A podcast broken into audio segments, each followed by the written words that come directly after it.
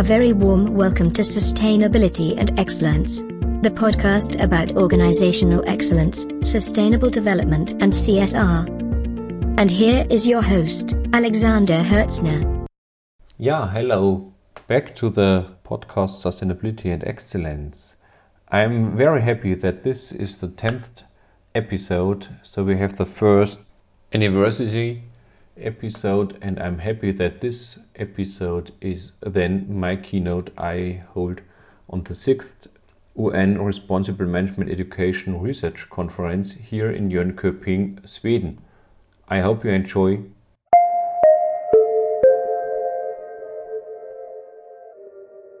Yeah, thank you for your kind introduction.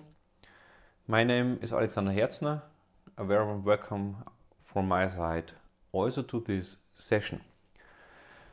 I'm the sustainability advisor at my university and also lecturing uh, courses like controlling management accounting, but also business ethics and sustainability management. And the today's topic, transformational business models from a moral perspective, is about my new course for the Master Digital Entrepreneurship. We are starting right now where we were thinking about how to implement the SDGs and the principles of a moral education and business models from a moral perspective into the new master levels. So having a look for business cases for SDGs, also the Global Compact is offering a picture how that could work. The approach of the Global Compact is to identify business opportunities which are offered by the SDGs. So we have the 17 Sustainable Development Goals, and you, for as a business or a startup, can look for the opportunities these SDGs are offering. And then the, you have the four areas and the 10 principles of the Global Compact, and that's why how to operate responsible with compliance to the UN Global Compact. So you have on the one hand side the SDGs with the opportunities and you have the how you are using these opportunities in line with the UN Global Compact. But the question for today is how can startups create new business models and business ideas because the global compact is for existing companies and will not fit as well for startups. The theory behind is, for example, the innovation that's also addressed by the SDG 9 industry, innovation, and infrastructure.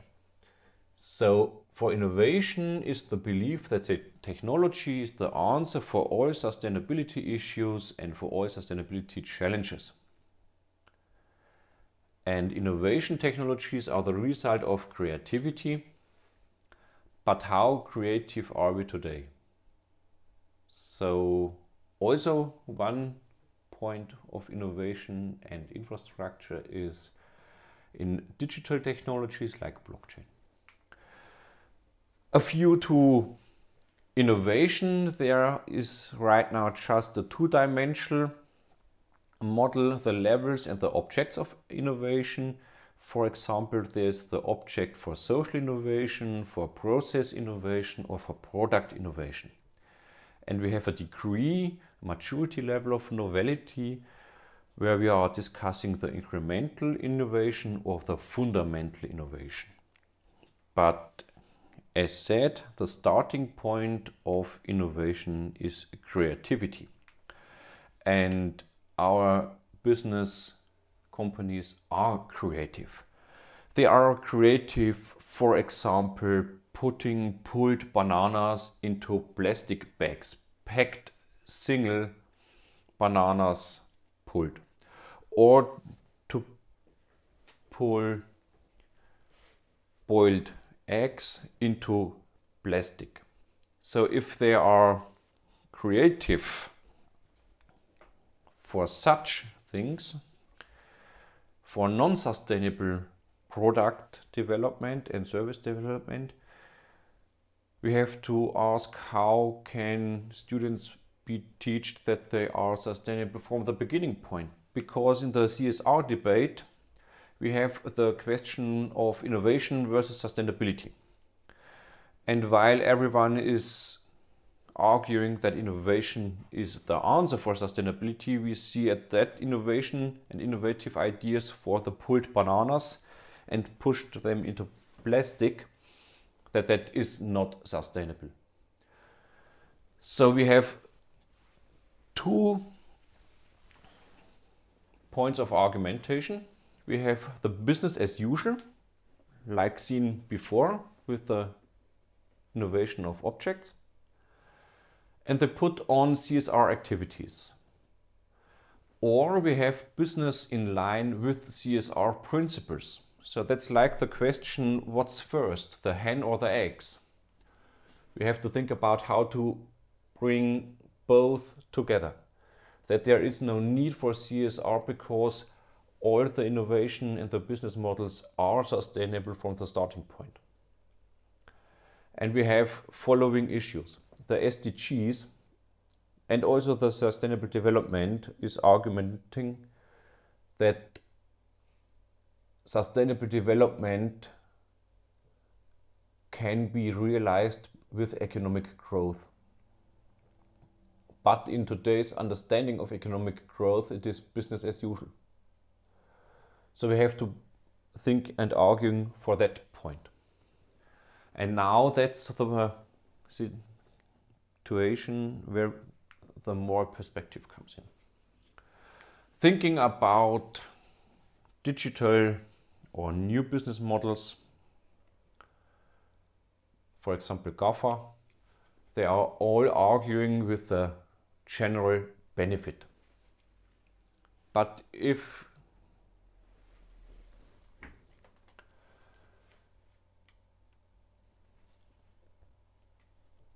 But if we reduce the general benefit with the self interest of the organizations, we come to the public welfare. And the general benefit is the utilitaristic perspective of the business model. So our innovation and our technology is generating general benefit for society, so it's good. But if we have a closer look to the self interest and what's the effective public welfare at the end, we have to argue from the Kantian perspective that the public welfare is counting instead of the general benefit. So, benefit thinking is not human thinking. Humans are collective, not individuals, so we have to think about the public welfare. Bringing now this situation together with the innovation, there are five stages of innovation mentioned by Nidumolu. The first stage is exceeding ecological standards. So they have to exceed norms. In the second stage, it's about shaping the value chain sustainable. And the third stage is about developing eco-friendly products. And now we are in the fourth stage, implement new business models. So we see the examples of our plastic bananas for third stage and even they are not eco-friendly. But to create new business models, to start a business, is the fourth stage of innovation. And the fifth stage is creating new markets. So it's about the question of the logic of the present economic in the perspective of sustainability. But if you have a closer look to that five stages of innovation, you will immediately figure out that it's only focus on ecological aspects. There is no social issues mentioned and there are no economic issues mentioned. So we have to broaden that stage of innovations out for a total sustainability dimensions. At that point, we have to sum up that the SDGs have the old business mindset of economic growth that leads to business as usual plus CSR activities. We also see that a moral judgment and the decision making is human. So we have here the rational boundaries.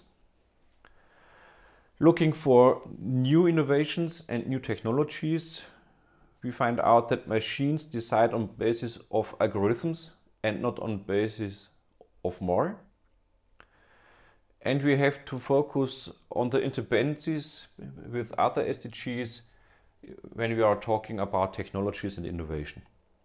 So we have to ask the big question is there innovation for humans or are there humans for innovation? And if we have some topics of artificial intelligence, that is the main question we have to answer. So in the fields of digitalization, we have to think about the digital humanism. And that's where principles and instruments came in. There are several instruments for CSR out. For example, the OECD guidelines for multinational enterprises, the ISO 26000, the UN Global Compact, or there are special standards for ecological and social issues. They all have together human rights, labor standards, environmental protection, anti corruption, and the disclosure of information. But no one of these instruments fits for startups and entrepreneurs because they are much complicated and they are for existing companies. So we need now the principles of the Global Compact or for PRME and the principles behind the other models and translate them for startups. And that's where my developed 10 principles of responsible startups are the answer. We have four areas. We have purpose, we have human rights and social issues, the environment is the third area, and the governance the fourth. Principle one. The purpose of the company is to make a positive contribution to social, environmental, and economic challenges. The business idea model picks up challenges from the 17 Sustainable Development Goals and supports their realization. Human rights and social issues. Principle 2. The business idea business model should support and observe international human rights. Principle 3. The business idea, the business model, should ensure that it is not complicit in human right abuses, contributes to the improvement of human rights. Principle 4. For the realization of the business idea, no forms of forced labor should occur even with necessary partners and within the value chain. So startups have to create their value chain from the beginning in a human rights and economic way. Principle 5. Companies should advocate the abolition of child labor and inhuman ways of working. Child labor and inhuman ways of working should be excluded in order to realize the business idea. Environment. Principle 6. The business idea, the business model, should follow the precautionary principle when dealing with environmental problems land, water, air. i.e., the business model should not have any negative impact on the environment. Principle 7. The business idea, the business model, should contribute to promoting greater environmental awareness Principle 8. The business idea, the business model, should contribute to a positive development of environmental protection, e.g., by accelerating the development and dissemination of environmentally friendly technologies. Governance. Principle 9. To realize the business idea, all forms of bribery and corruption are avoided and fair business practices are practiced. And last but not least, principle 10 the company, the entrepreneurs always follows a responsible and fair approach towards all stakeholders. And I will show you some examples and new startup ideas of an innovative way regarding that principles. For example, this company, the Ananas Anam, is an innovative natural textile made from pineapple leaf fiber. And the company is addressing three SDGs 12, 13, 15. And you can use that fiber, for example, for shoes. Or from coffee to go to coffee to eat. These are two examples showing how innovative materials combined can make coffee cups eatable. But if you have the closer look from which companies they are, we have of course to ask if this is just a CSR activity as mentioned before, business as usual plus CSR, or if the startup supply, uh, as a supplier for that company is on the focus. We have three SDGs mentioned here 11, 12, and 13. So, sustainable cities and communities, responsible consumption and production, and climate action. But you see, with this example, it is difficult to answer the question if they are in line with the 10 principles or not, and if this CSR in the DNA of the business model or just an add on.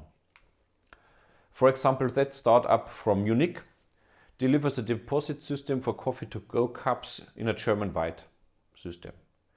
And they are addressing six SDGs 6, 11, 12, 13, 14, 15. So much more, and we have to be care a closer look what's about child labor of the production, for example, of the ReCups.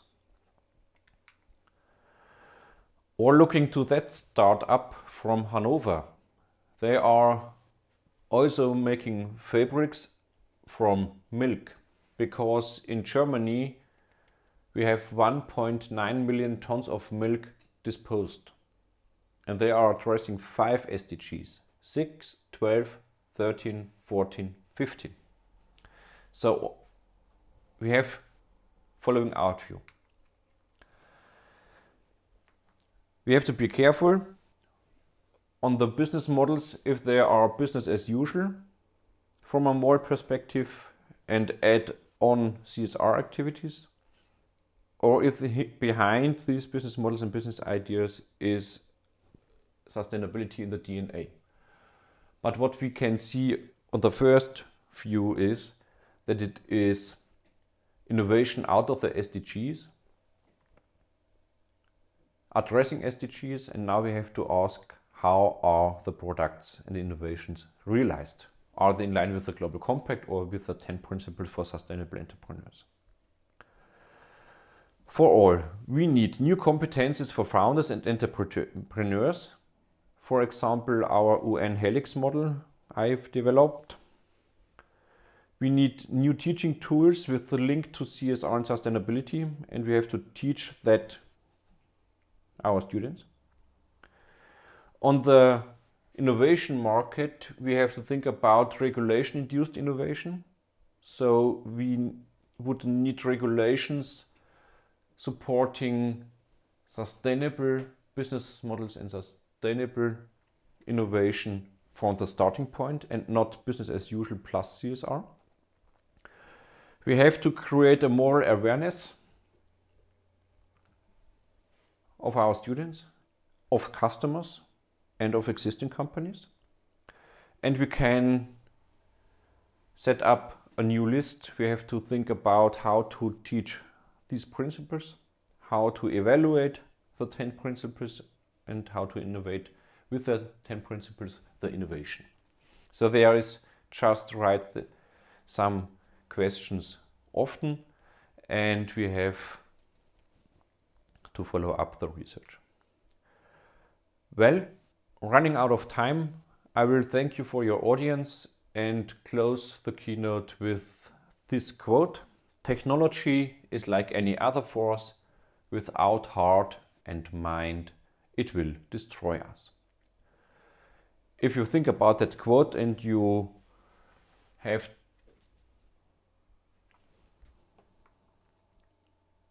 if you think about the quote, I have to disappoint you. It is not often German philosophics.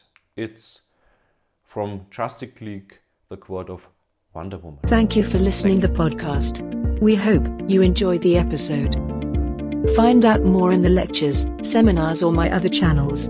Visit visionpluschange.com. Stay excellent and be sustainable.